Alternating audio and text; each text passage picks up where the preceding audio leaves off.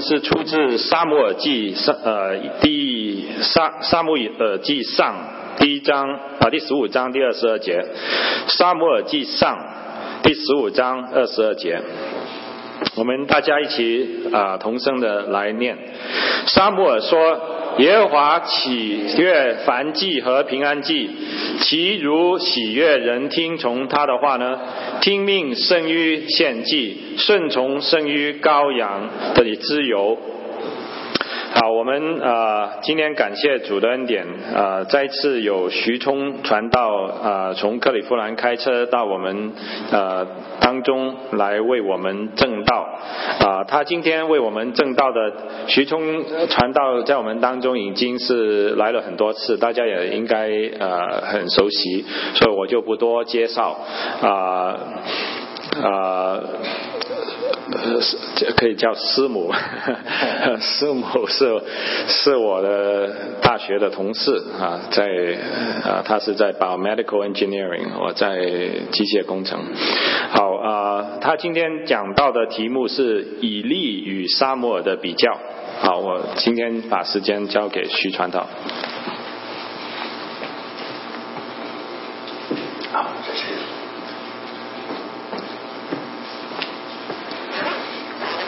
呃，弟兄姊妹、朋友们，大家早安！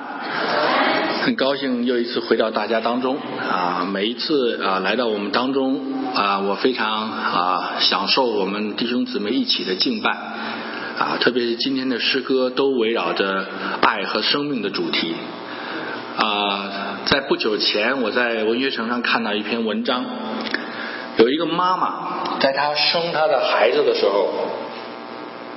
因为他身体的缘故，身体软弱的缘故，从医生的角度来看，当他生完了这个孩子以后，他的生命的特征就停止了，啊，所以中间大概有啊这个五十几秒的时间，所以这个医生呢，这个在试了这个医学仪器几几个仪器试了以后没有起色以后呢，这个突然灵机一动。因为他刚刚生了一个 baby，所以医生就把那个 baby 又放到他的身上。哎，当那个 baby 在他身上啼哭的时候，突然之间他的生命怎么样？生命特征又回来了，比一切的设备、比一切的急救的设施都奇妙。所以就这样一个母亲，被他刚刚生下的孩子的声音又重新唤醒了，又重新从死亡的边缘回来了。亲爱的弟兄姊妹。在肉身的人尚且如此，何况我们属灵的生命呢？很多的时候，当我们给人传福音，当我们向家人传福音，很多的时候，随着福音的这个传福音的过程，很多的时候，我们是要经历一个信心的。怎么样考验的？很多的时候，我传了这么长时间，讲了这么多时间，花了这么多精力，非但没有与他的关系更 close，反而变成了一个什么呢？因着福音的缘故，我们变成陌生人了。因着福音的缘故，每次我们一讲话，好像没没办法再继续下去了。但是，亲爱的弟兄姊妹，不要忘了，福音不是一个道理，福音也不是一个故事。福音是一个关乎耶稣基督生命的事情。当耶稣基督的生命，我们紧紧抓住在他他在生命中给我们的应许，我们为了我们的朋友，为了我们的家人祷告的时候，你会看见那个生命的转机，在我们祷告的时候，慢慢的就发生了。亲爱的弟兄姊妹朋友们，生命是主耶稣借着他十架的拯救。要给予我们的，他不仅仅要给予我们外在的祝福，我们的平安，我们的工作，我们的家人，更重要的，他要把他自己给我们。我们今天在街上开车的时候，看到街上有这个啊，这个 homeless 啊，无家可归者，啊，我们有时候会这个出于怜悯，我们会给他一些钱或者给他一些东西。假如这个怜悯到一个程度，大到一个程度，你不仅仅要给他东西，你说我连我自己都要给你，我所有的东西都要给你，你要到我家来，我家里所有的产业都是你的，亲爱的弟兄姊妹，这就是神要给我们的。神仅不仅仅要给我们我们所需要的那个钱、那个物质，不仅要给我们所需要的那个东西，关键是神要把他自己所有的借着耶稣基督都给了我们。当我们再一次在敬拜当中去亲近神、去渴慕他的生命的时候，亲爱的弟兄姊妹，我们相信神会在我们当中，在我们的教会，在我们的弟兄姊妹当中赐下更多的爱，赐下更多的生命。我们今天的信息叫做以利跟萨穆尔。以利跟萨穆尔这个信息的归结点在什么地方？就是要让我们的弟兄姊妹借着旧约里面这些人事物明白一个真理，就是我们的神是一个生命的主，他要的不仅仅是外在，他要的是在我们的里面。那个生命与他连接，他要的是在我们的里边能够让他的生命流通出来。他要的是在他的教会，在他的众儿女当中，人可以借着他的众儿女看见他的生命。所以，亲爱的弟兄姊妹，以生命影响生命的侍奉，这是我们追求的目标。好，我们邀请大家再一次低头，我们为今天的信息祷告。主耶稣。当孩子再一次站立在这里，向着你的众儿女，主啊，向着你所爱的、你所用生命买赎的宝贵的神的儿女的时候，孩子知道，主啊，你必与我们同在。你不是要借着孩子去教导什么，主要乃是你亲自要教导。主啊，你的圣灵要借着孩子的口，主啊，你要把你的旨意，主啊，能够在教会显明出来。主，我们知道，我们每一个人在生命中都是短暂的。主啊，这刚刚啊来临的这时间上的改变，都让我们感感觉到，哦，是这样的，这个呃有这么多的时间。主要，可是我们知道，将来在我们的永远里面，我们要永永远远的敬拜你。主要，我们知道，你加给我们的祝福是远超过我们所求所想的。为着我们爱城教会，为着我们爱城教会的每一个弟兄姊妹，主，我们都献上感谢。求你与我们同在，求你的圣灵亲自向我们的弟兄姊妹讲话，让你的荣耀在你的教会得到发明。我们的祈求祷告乃是奉着耶稣基督的名，阿门。好，呃，在过去一段时间呢，我们教会的呃主日学，我们集中在呃萨摩尔记上下的学习，所以呢，在这一次的信息，我跟大家交通以利跟萨摩尔。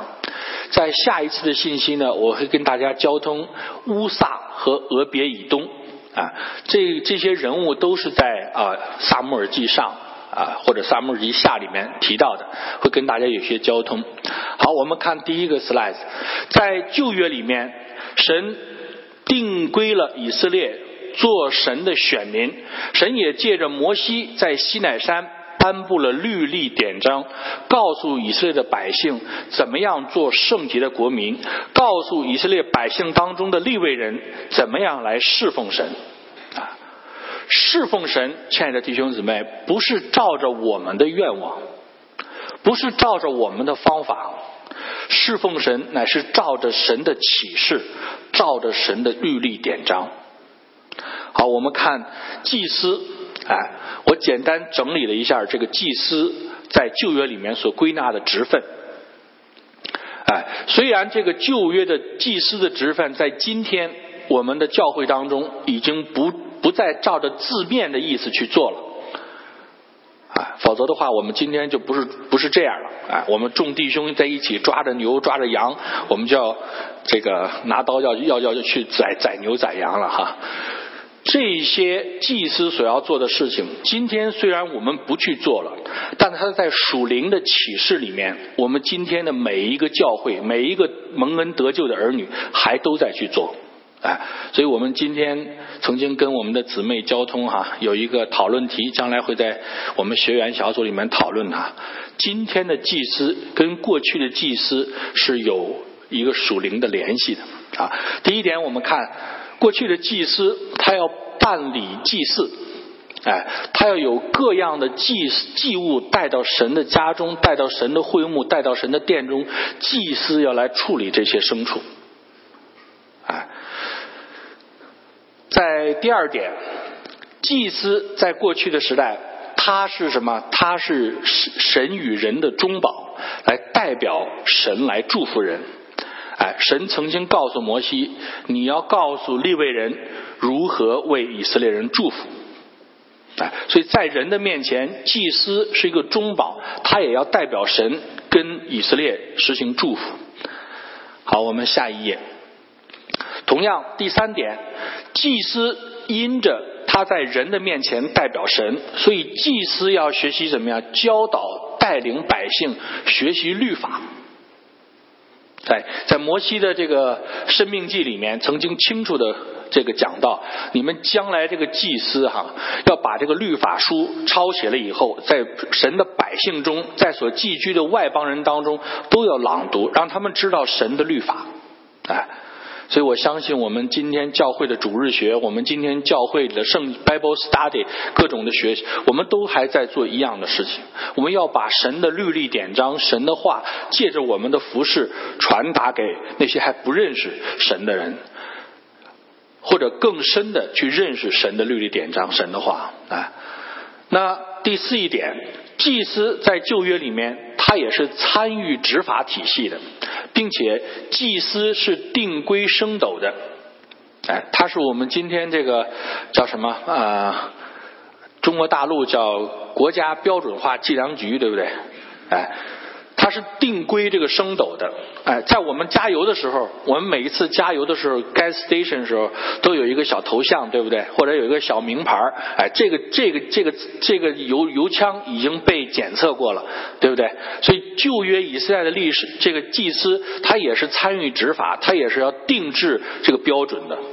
所以这个祭司对他的要求是什么？必须是为人公正，必须是正直的，哎。在这个前不久，我在微信上啊，呃，微信上有很多心灵鸡汤啊。那天有人发了个鸡汤，就说这个沃伦巴菲特哈，他就讲到怎么样选择合作的伙伴哈。他讲了三个条件哈，啊，第一个叫什么呢？智慧。第二个叫能量。第三个叫什么呢？正直。哎，他就讲到什么呢？他说，如果这个人哈只有前面两个，没有第三个。换句话说，那个最重要的政治如果没有，那个前面两个都没有意义。所以你选择合作伙伴的时候，最重要的选择什么？一个有正直的啊。所以我看了这篇鸡汤以后呢，我就觉得，哎，这个沃伦巴菲特还是很理解圣经的意思的哈。圣经里面的祭司必须是忠于神的律例典章的。我们今天要讲的以利跟萨母尔最大的区别就在于什么？一个是在外在，一个是在血系遗传里面，一个另外一个是在奉献里面，在爱里面去来做祭司的。前面一个顺着遗传啊，顺着血系，顺着职业做自做祭司的，他没有这个正直的心。他并不在意这个圣定规升斗里面所含有的那个特别的意义。以色列的众百姓都在看你这个祭司是怎么做的。保罗在新约里面讲到，从来没有人见过神，唯有我们这些彼此相爱的人，能够把神的荣耀带给人。亲爱的弟兄姊妹，我们不是一般人叫做基督徒。我们是一般人，里面有基督生命的人。神让我们在这个世界上，为的要叫那些还不认识的人，借着我们来认识神。所以有人管我们叫做福音的大使，对不对？有个使者协会，对不对？大家可能听过，买书的时候看过。哎，我也是其中的一员啊。使者什么意思？我要把这个神带到人的面前。而带到神的面前，带到人的面前，如果我们没有一个定规升斗，没有这样一个正直的灵在我们的里面，我们每一件事情都是好像看着这个人的意见，或者说看着这个这个自己的喜好或者别人的喜好，我们会没有办法去执行这个定规升斗这个使命在里面啊。所以，真正那个正直，一个正直的人，不管是你在教会里面，在你的生意伙伴里面，在你的家庭里面，都是首先要寻求的。如果一个人没有正直，他的聪明、他的能量都会被错用或误用在别的方向上。哎，那前不久我看到一个新闻哈，说是这个有两个这个囚犯从纽约越狱了哈，呃，贿赂了这个狱警，然后这两个人跑走了。当然最后他们还是被这个执法机构击毙了哈，杀死了。但是这两个人是非常的聪明啊。他们把这个电锯想办法弄到了监狱里面，而且钻了一个这个地下的通道逃跑了，啊！所以，亲爱的弟兄姊妹，人的聪明、人的智慧、人的能力是有区别的，但这个区别与我们的正直相比，这个真正的这个正直与否是最大的区别，啊！否则的话，我们那个聪明、我们那个能力都会用在一个错误的地方。啊，好，我们继续往下看，以利的侍奉。以利的侍奉呢，在圣经萨母尔记有这样的记载。第一个，神跟他讲，在萨母尔记第二章第二十九节讲到，践踏神的祭物，尊重自己的儿子，过于尊重神。他讲到这个这一位叫做以利的祭司，在他的侍奉当中，他并没有怎么样尊神为圣。神称他是践踏神的祭物。同样一节圣经，我给大家朗读哈，在利未记二十二章十五节，祭司不可亵渎以色列人所献给耶和华的圣物，免得他们在吃圣物上自取罪孽，因为我是叫他们成圣的耶和华。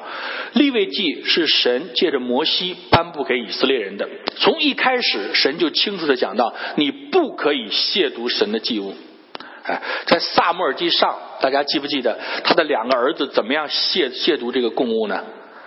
他的两个儿子叫他的仆人拿着三尖的叉子，哎，他到以色列人献祭了以后呢，拿那个叉子去插那个祭物，插到了以后呢，就要把祭物拿走。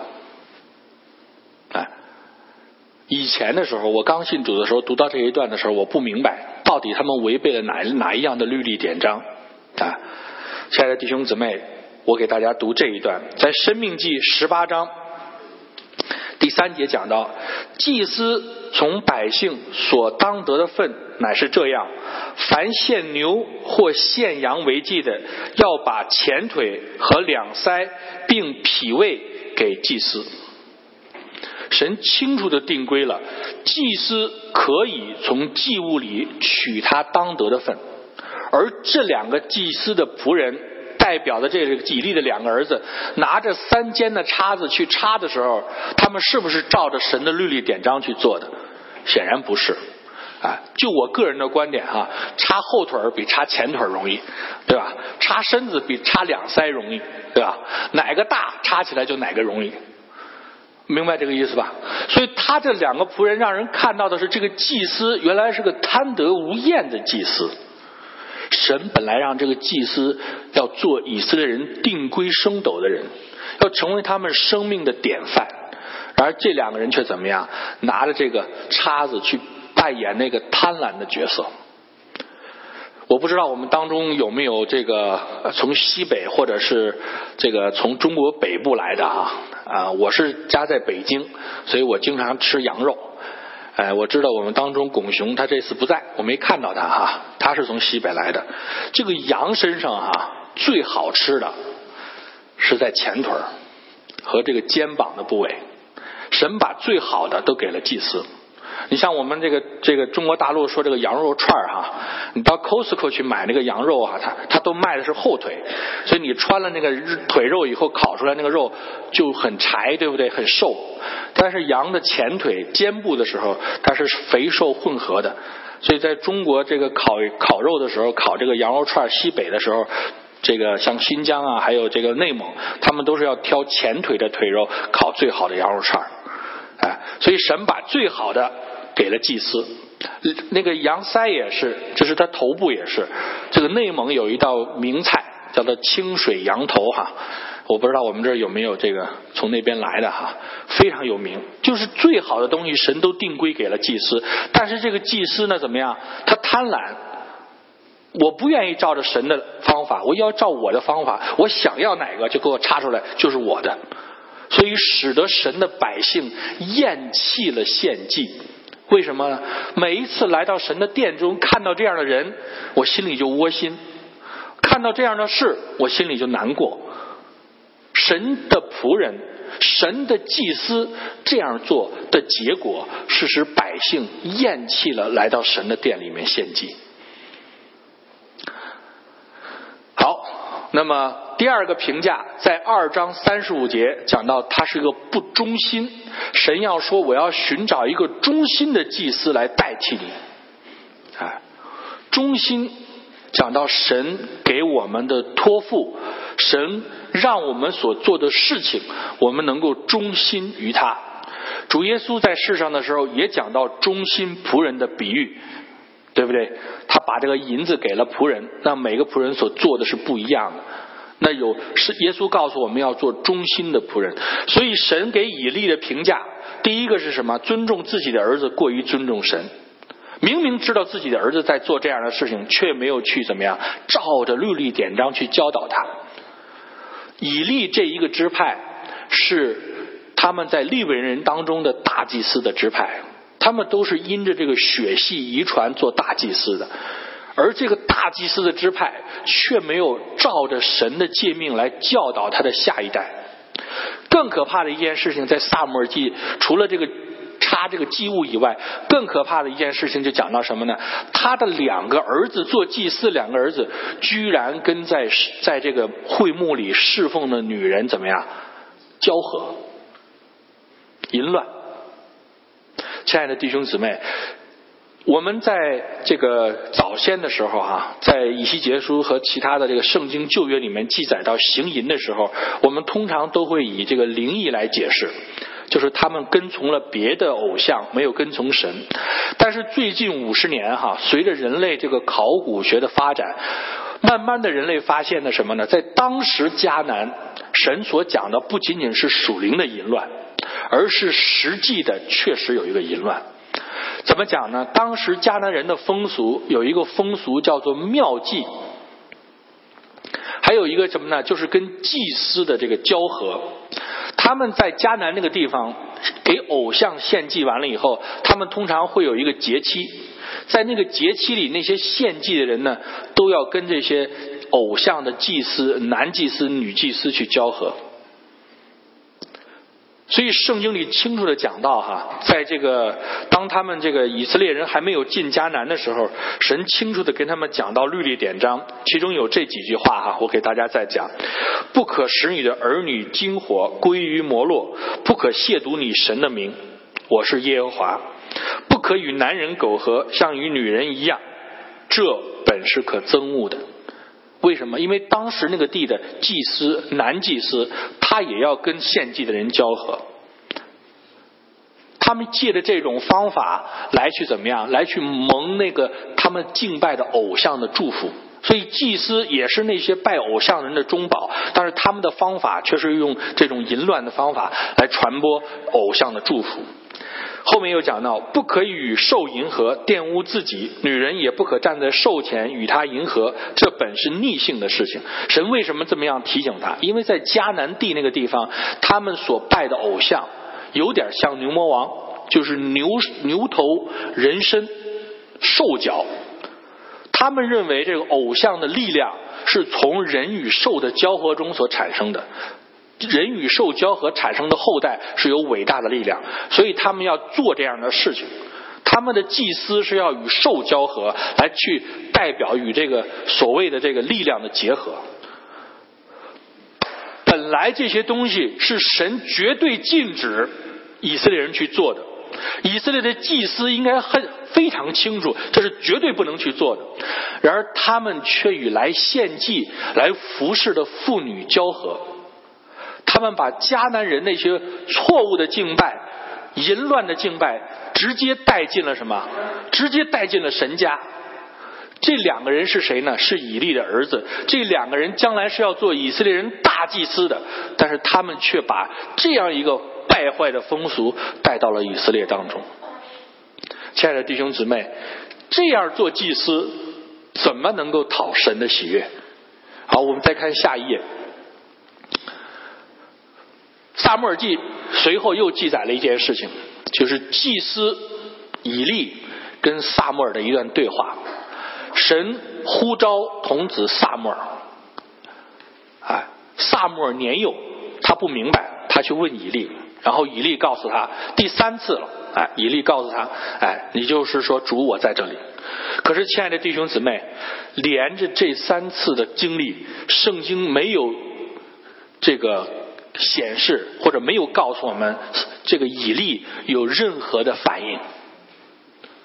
神都要讲话了，神都要在我们当中讲话了，大祭司没有反应。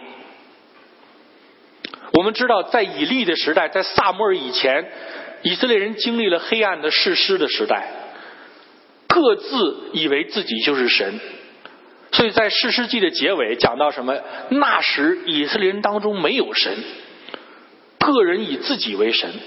这么黑暗的时代，突然之间他知道神要讲话了，然而他怎么样？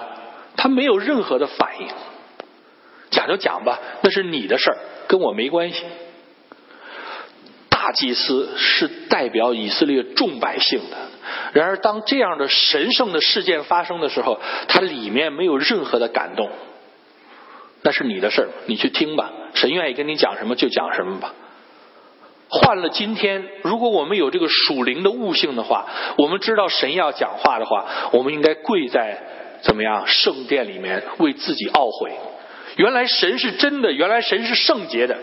大家记不记得在先知书里面，当神呼召先知的时候，先知的第一个反应是什么？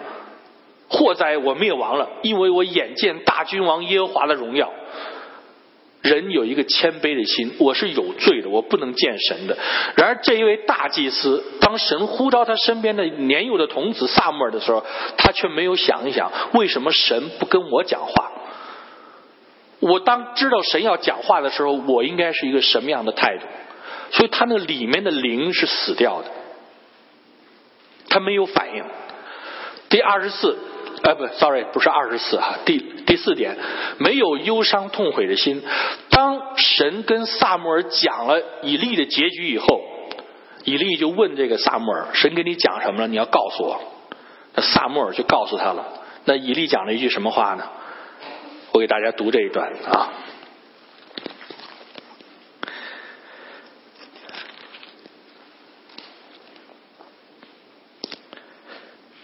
以利说。耶和华对你说什么，你不要向我隐瞒。你若将神对你所说的一句隐瞒，愿他重重的降罚于你。萨母尔就把一切的话告诉了以利，并没有隐瞒。神对萨母尔说什么呢？我在以利以色列中必行一件事，叫听见的人都必耳鸣。我指着以利家所说的话，到时候必应用在应验在以利身上。我曾经告诉他。必永远降刑罚于他的家，因他知道儿子作孽，自招咒诅，却不禁止他们。我所以，我向以利家启示说：以利家的罪孽虽献祭奉礼物，永不得除去。这么大的一个审判，这么严厉的一个审判，永远不得除去的一个审判。当以利听了以后呢，他讲了一句话。以利说：“这是出于耶和华，愿他凭自己的旨意而行。神的审判借着萨穆尔要领导他了，他怎么说呢？爱怎么着怎么着吧，你愿意干什么就干什么吧，我还干我的，你干你的。亲爱的弟兄姊妹，我们知道神是圣洁的，神是全能的。当神的审判临到的时候，这位大祭司却没有什么一点悔改的心。”这是我们看到一个外在的、虚伪的宗教的职业的侍奉所带有的特征，它没有一个生命的特征在里面。当神的先知，当神的这个呼召，当神的审判临到他的时候，他充耳不闻。所以，亲爱的弟兄姊妹，我们今天所读的圣经，绝大部分人，当我们读的时候，我们知道这是神的话。这是在我们的悟性里面的，亲爱的弟兄姊妹，有没有我们在圣灵的提醒里面，我们好好思想，我所读到的乃是神给我的生命的祝福，不仅仅是一句话而已。我前面跟大家交通过，很多基督教学者，中国也好，美国也好，一个共同的结论，一个共同的危机感，就在于我们今天教会对圣经的认识远远大过于我们今天在教会里所能实行的实际。什么意思？如果讲起来，来过教会三五年的都能讲得头头是道，然而真正做出来的时候。我们常常没有办法在生命中去印证、去见证我们所讲的生命之道。所以，这个祭司以利让人看到的是什么呢？他没有内在生命的特征，他就是在他的职业里面，就是做职业的牧师。然后下了班啊，每天早上八点钟来，他甚至还预备一个打卡机，牧师打卡了，牧师下班了打卡了。可是对弟兄姊妹的生命实际，他缺少一个基本的感觉。弟兄姊妹明明在讲，我的现在这个家里出现问题了，哎，他说愿愿神祝福你，愿神带领你。No，他的里面要有一个生命的感觉，要能够感觉到生命里面弟兄姊妹那个真实的情感。所以保罗说什么？与欢乐的同欢乐，与哀哭的同哀哭。如果你就算你没有智慧，你要懂得体恤别人的心肠。如果你是做职业的，肯定不是这样。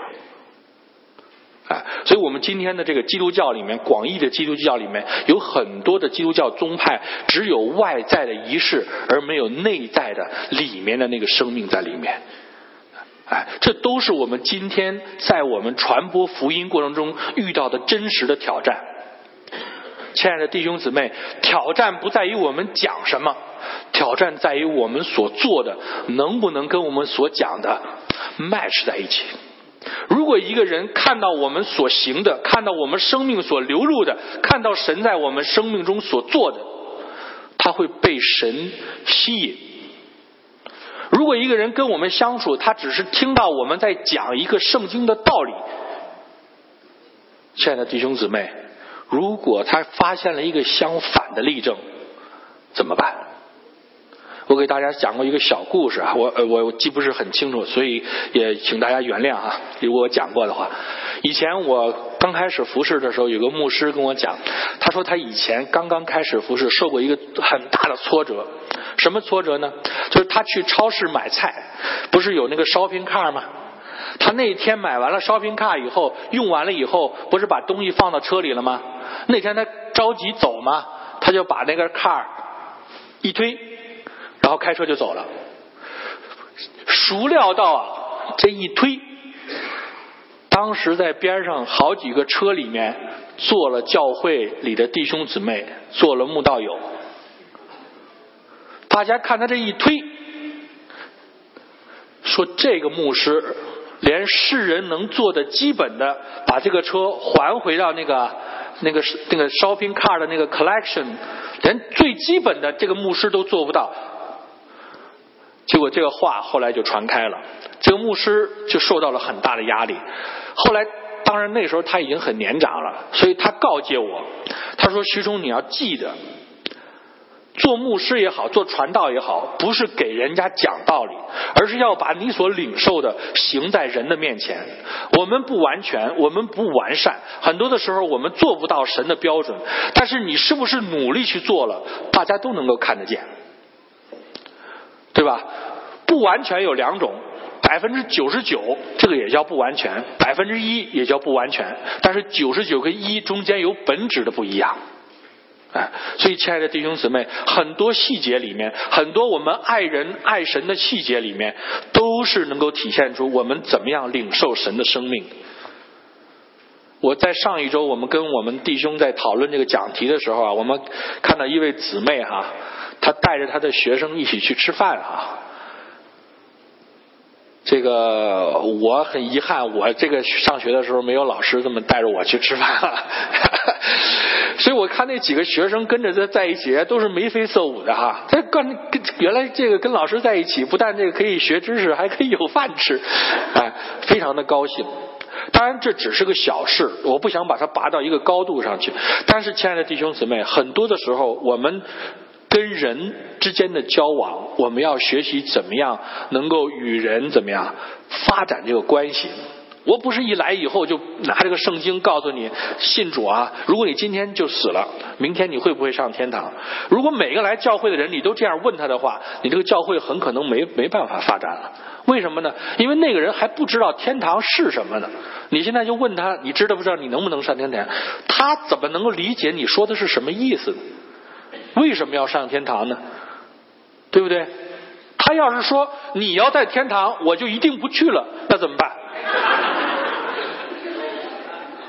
你看，笑的，凡是笑的弟兄姊妹，肯定有这有过这种经历，对不对？你给他传福音，传到最后，他说你要在天堂，我肯定不去，我得到另外一个地方去，因为我们俩不是一种人。他还不明白那个真理的含义，你去给他拿那个尺子。对他来说没有意义，对不对？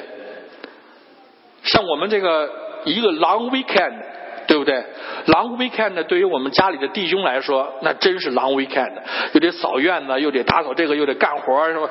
干了很多的活哎，可是对于我们的孩子们和姊妹们，很多的时候 long weekend 就是真的享受 long weekend，shopping 呀或者干什么也好。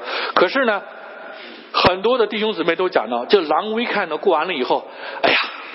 太长了，哎，这买东西也买累了，没什么可买的了。呃，下次这个狼威看呢，最好不要这么长了。啊，弟兄们也说呢，哎，这狼威看的太长了，这么干下去的话也受不了了啊。可是我们却要在基督里得永生，对不对？永生是什么意思？永生不是说弟兄们要干活干到永远，永生也不是说姊妹们要烧饼烧到永远，对不对？我们对永生有一个真实的概念才可以，要不然你说你你说你要不要永生？神给你永生，那他的他脑子里一想，这 long weekend 呢，我都不知道干什么好，你还给我永生？明白我的意思吗？我不是说永生这个概念不重要，我也不是说福音不重要，我也不是说天堂不不重要。但是我们是在什么？在生命里一点一点把神的生命之道供应给他。啊，我们当中有很多做医生的，做医生的每次来了，中国人讲望闻问切，对不对？这个这个，我跟赵医生聊天的时候，他也讲到每一个病人是什么情况要问清楚，对不对？你不可能说一一个医生就一个药方，谁来了都是这个，对不对？你这次来了，你感冒了也是吃这个；下次你来了肚子疼也是吃这个；下次你头疼也是吃这个。没有这样的医生，对不对？中国有个这样的骗子叫张悟本，对不对？可能有人知道，对不对？吃绿豆就好了，不管你的什么病来了以后，大家都一样，吃绿豆就好了。没有这样的，我们教会里面。都是在地上传福音的时候，好像医生一样。人有不同的需要来到教会，对吗？有的是需要情感，有的是需要安慰，有的是需要一个实际的帮助。我们要知道他的需要在什么地方，然后我们才能用神的话供应给他。那假如说这个人来到教会了，你说新耶稣得永生，那个人实际的需要来了以后，新耶稣得永生，那个人的家里有矛盾了，新耶稣得永生。话是对的，话没有错，但是他怎么样？他受不起呀，他虚不受补啊！你这个药他吃了以后，不解决他的问题。哎，所以亲爱的弟兄姊妹，我们在教会里面服侍，我们在传播福音的过程中，会有很多的挑战。我们不能用一个所谓的真理，用一个所谓的万般。都能够使用的万能钥匙去打开每一把锁，没有每一把锁都需要我们在圣灵的带领里面用爱心、用生命才能把它挽回回来，才能够把它那个里面的那些那些受伤的地方才能够抚平它。不仅仅借着我们的工作和和和与他们的交谈，更借着圣灵的能力才能够改变它。哎，所以我们从这个以利的这个里面讲的这些内容啊，好，我们很快把萨穆尔那个再过一下。第一，萨穆尔是在奉献的基础上，萨穆尔的母亲在还还没有怀萨穆尔的时候就怎么讲呢？这孩子要终身归于耶和华，他是在一个奉献的基础上。我们今天的基督徒也讲奉献，我们教会里也讲奉献，对不对？但是真正的奉献不仅仅是在你那个 pocket 里那个钱的奉献，真正的奉献是把我们这个人献在神的面前。保罗说什么？将我们的身体献上，当做活祭。亲爱的弟兄姊妹，奉献的人才能够被神来使用。什么叫奉献？奉献就是说，不再是我，乃是基督。奉献的意义就是什么？让我们想起那个祭坛上的牲畜是什么？是切成筷子的，是死掉的。如果一个奉献的牲畜在堂上，在那个祭坛上又跳舞又站起来了，那它是一个还没有经历死亡的奉献。而真正的奉献是一定要经历死亡的，这个死亡就是我们天然、我们肉体、我们己生命的死亡。如果我们的己意非常强的时候，圣灵要让我们做事情、带领我们做事情的时候，我们很难顺从，因为我喜欢这样做，对不对？如果有一个这样的人还好说，如果有十个这样的人在教会里面，亲爱的弟兄姊妹，我们很难带领教会往前面走。第二个讲到从倾听神开始至顺服神而终，萨母尔的侍奉。刚才我们讲到，圣经里是从他听到神的声音开始的，而最后的侍奉呢，神把它终结在什么呢？过了二十年，就是以利那一代过去以后，过了二十年，以色列人全家归主。萨母尔的服饰使以色列的百姓从一个虚假、外在的，甚至于厌弃的敬拜里面，把他们又带到了怎么样？神的旨意里面，让他们又重新开始渴慕神，让他们又重新开始敬拜神。所以萨母尔的服饰叫做什么？听命胜于献祭的服饰。不仅仅是在于外在的，听命胜于献祭这句话，当时当讲这句话的时候，当时扫罗扫罗王等萨穆尔，但是萨穆尔还没有来的时候，扫罗王为了在人前得到荣耀，扫罗王就去主持那个祭献祭的仪式了。所以萨穆尔就讲到听命胜于献祭，神所看重的不是那个祭物，而是献祭的人里面的生命。所以，亲爱的弟兄姊妹，当我们今天再一次从萨穆尔身上，我们想看到一些神给我们的启示和祝福的时候，我们应该很明白，神看重的是献祭的人，而不是祭物的本身。很多的时候，我们这个道理讲起来容易，但是真正做起来，很多的时候我们在生命中会遇到挑战的，真的是这样。哎，我们照着人的想法。有的时候，在教会里，一个智慧的人，在教会里一个富有的人，在教会里一个有影响力的人，都会让我们把眼光盯在他的身上。以前有一个牧师，他曾经做过见证。他的每一次，他就讲他教会里面的那个有一个长老，每一次有这个这个地位声名显赫的人来到教会的时候，他都会特意的介绍。啊，这个是某某的将军，这个某某是上校，啊，就我说这个牧师他以前是住在台湾眷村的哈，哎，所以他就是特别的介绍这些有职位的人，所以那个牧师就讲哈，很多的时候我们在做事情的时候，我们是过于关注在人的感受上，好像我们的聚会当中来了总统，来了校长，来了什么样的人就怎么样。但是在神的里面，神是以他儿子基督耶稣的生命来衡量我们每一个人，来衡量我们每一个教会的。如果一个教会没有基督的生命在它里面，他所做的事情，那只不过是外在的，没有办法带进到神的永远里面去。啊，好，下面一点。那我刚才也提到了，以色列全家都痛悔耶寻求耶和华，这是新译本的翻译哈。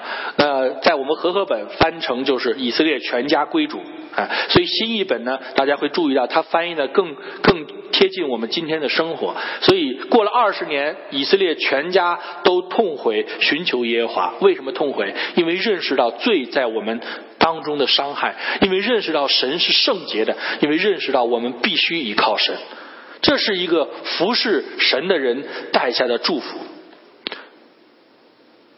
我们在我们当中，神赐下我们领袖，神赐下我们小组长，赐下我们的执事，赐下我们的董事，赐下我们的牧师。我们所有人的服侍，最后的果效是什么？是让我们每一个弟兄姊妹都能够在我们的心里面发自内心的去寻求神。去找那位充满宇宙万有又为我舍命的神。假如我们的服饰的果效是变成了这个人倚靠我、依赖我，甚至于依赖教会，亲爱的弟兄姊妹，这个都是有问题的。为什么呢？因为人总有一天会让人失望的，因为人没有完美的，因为教会没有完美的。如果你把他所敬拜的对象变成教会，有一天教会里发生一些矛盾的时候，他怎么样去面对？哎，在我们所经历的教会生活中，其中有一个教会，那个教会有一次，教会内部发生了冲突，五个执事同时离职，其中有两个执事以后再也不去教会了。什么时候你再跟他提提耶稣基督，他听都不想听了。亲爱的弟兄姊妹，假如我们的服饰合乎神的心意，假如我们的服饰是照着生命的路线行进，我们应该把那个寻求神的心能够带在每一个弟兄姊妹的心里面。哎，好，第四一个，萨穆尔得了神喜悦的明证，使萨神使他所说的一句话都不落空，这一点也很重要。我曾经看过一本书哈，这是尼特生弟兄写的哈，它就叫《神的祝福》，一分耕耘一分收获，这是我们通常我们所讲的。但是这个叫做什么？这个叫做属世的祝福，世上的祝福。神的祝福是什么？神的祝福叫做五饼二鱼的祝福。我们拿出来的神祝福、神使用，就要让五千人吃饱，还装满了十二个篮子。这个叫神的祝福。我们的服饰不是要一分耕耘一分收获，那是世上的祝福。我们的真正的服饰是要神带领我们、改变我们，让我们在埃克隆这个地方。让我们在 Akron University 有一天，我们要改变这里的属灵的氛围，让人能够起来归主，让人能够起来寻求神。亲爱的弟兄姊妹，我们得五饼二鱼的祝福，那是真正神的祝福。我们的祷告、我们的敬拜、我们的小组、我们的家庭，每一样，我们都寻求神的祝福。在神的祝福里面，亲爱的弟兄姊妹，神的教会才能称为。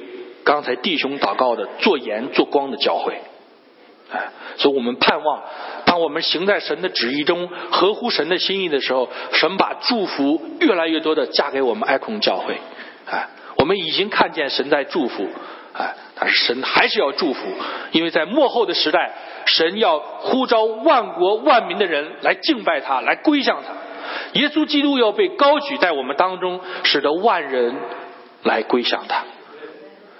好，我们最后呃有一点哈，时间关系我就不再细讲了哈。我们侍奉的根基今天是耶稣基督，大家都知道这一点，永远不要偏离这个根基。耶稣基督的话语，耶稣基督的教导，耶稣基督的言行，都是我们今天要去深刻的学习和理解的。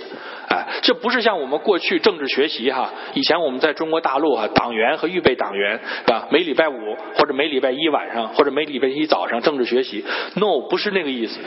根基一是耶稣基督，耶稣基督所讲的每一句话，至少有两个层面。第一个层面是在我们悟性的层面里面，第二个是在什么属灵的层面里面，它是生命的话语。他说。人若喝了我所赐的水，就永不再渴，对不对？那你要知道，我们可都没见过耶稣基督，我们可都没喝过他的水，所以你必须要在属灵的里面明白他话的意思，你才能够真正领受里面的祝福。基督耶稣，我们永远的根基。第二个，侍奉必须要在奉献的基础上。今天我们的聚会，今天传道人的讲道，已经很少像三十年前那样，经常有呼召人奉献的这个呼召。今天的很多呼召，不过就是在愿不愿意信耶稣。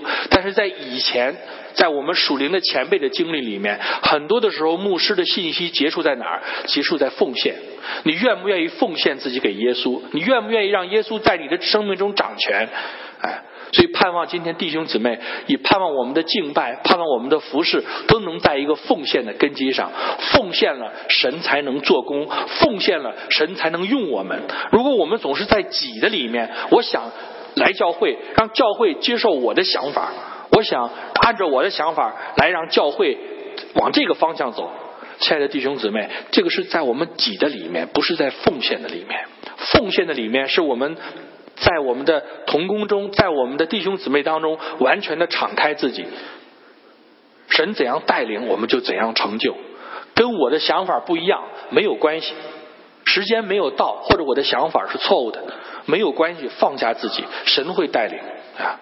神叫万事相互效力，对不对？叫什么人得益处？叫爱神的人得益处。不管这个事情怎么做，只要你是爱神的，总会得着益处。这是神的应许。好，再往下，我们讲到侍奉出于对主的爱，单纯的回应啊。侍奉可以有很多原因啊。有的人他天然的就喜欢唱歌啊，有的人他本身就是学音乐，对不对？有的人他本身他就是讲这个老师，他讲起来就是滔滔不绝啊。以前我做这个这个在。中国大陆做企业的时候啊，他们说徐忠，我们给你掐过表，每天你讲不到一万句话，你是不甘心的。他有一个天然的个性，对不对？但是，亲爱的弟兄姊妹，我们在侍奉当中，我们在教会中的侍奉，不是因为我们天然的人，而是因为我们里面对主有一个单纯的爱。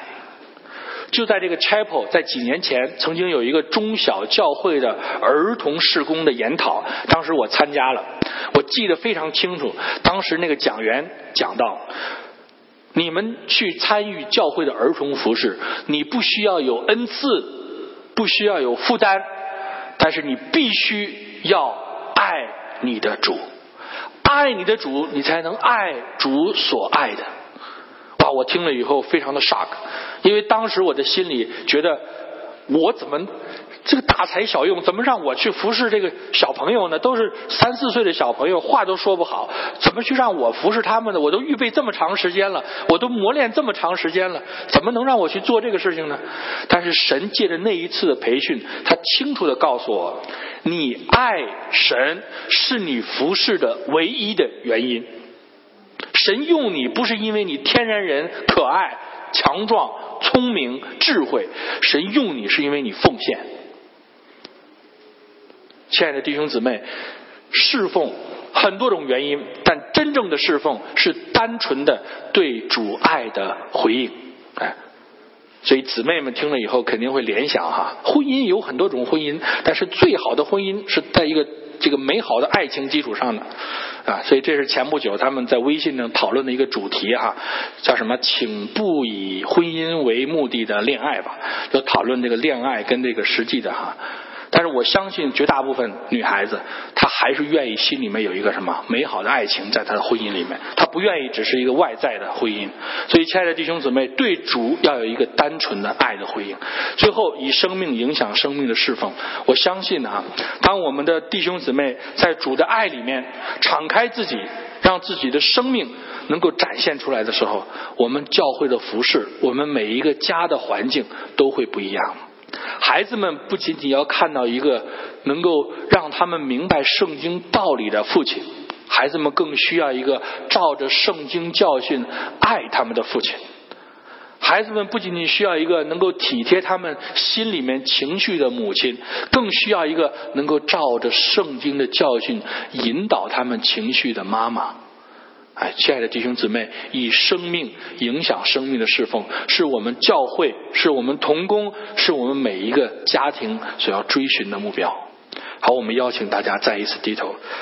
主耶稣，我们感谢你。主啊，今天借着我们这一段聚会的时间。我们切盼你的圣灵在我们当中做引导、做带领的工作，让我们众人可以借着你圣灵的引导，再一次在神的话语中得到祝福，再一次在你在圣经中所启示我们的真理里面得到祝福。主啊，我们是何等的盼望，盼望有一天你的荣耀借着我们这些不配的器皿被发表出来，盼望我们的教会有一天可以在埃克隆这地方为主做那荣耀的见证。主耶稣。我们呼求你，主啊，为着我们所在的这个世代，我们呼求你；为着我们每一个人的经历，我们呼求你；为着我们的教会，呼求你。主啊，显出你大能的作为来，主啊，让我们众人可以在你的云柱火柱的带领下继续跟随你。哈利路亚！我们赞美你，因为你是爱我们，愿意把你自己给我们的神，愿意你祝福我们的教会，祝福我们的弟兄姊妹。我们的祈求祷告，奉耶稣基督的名，阿门。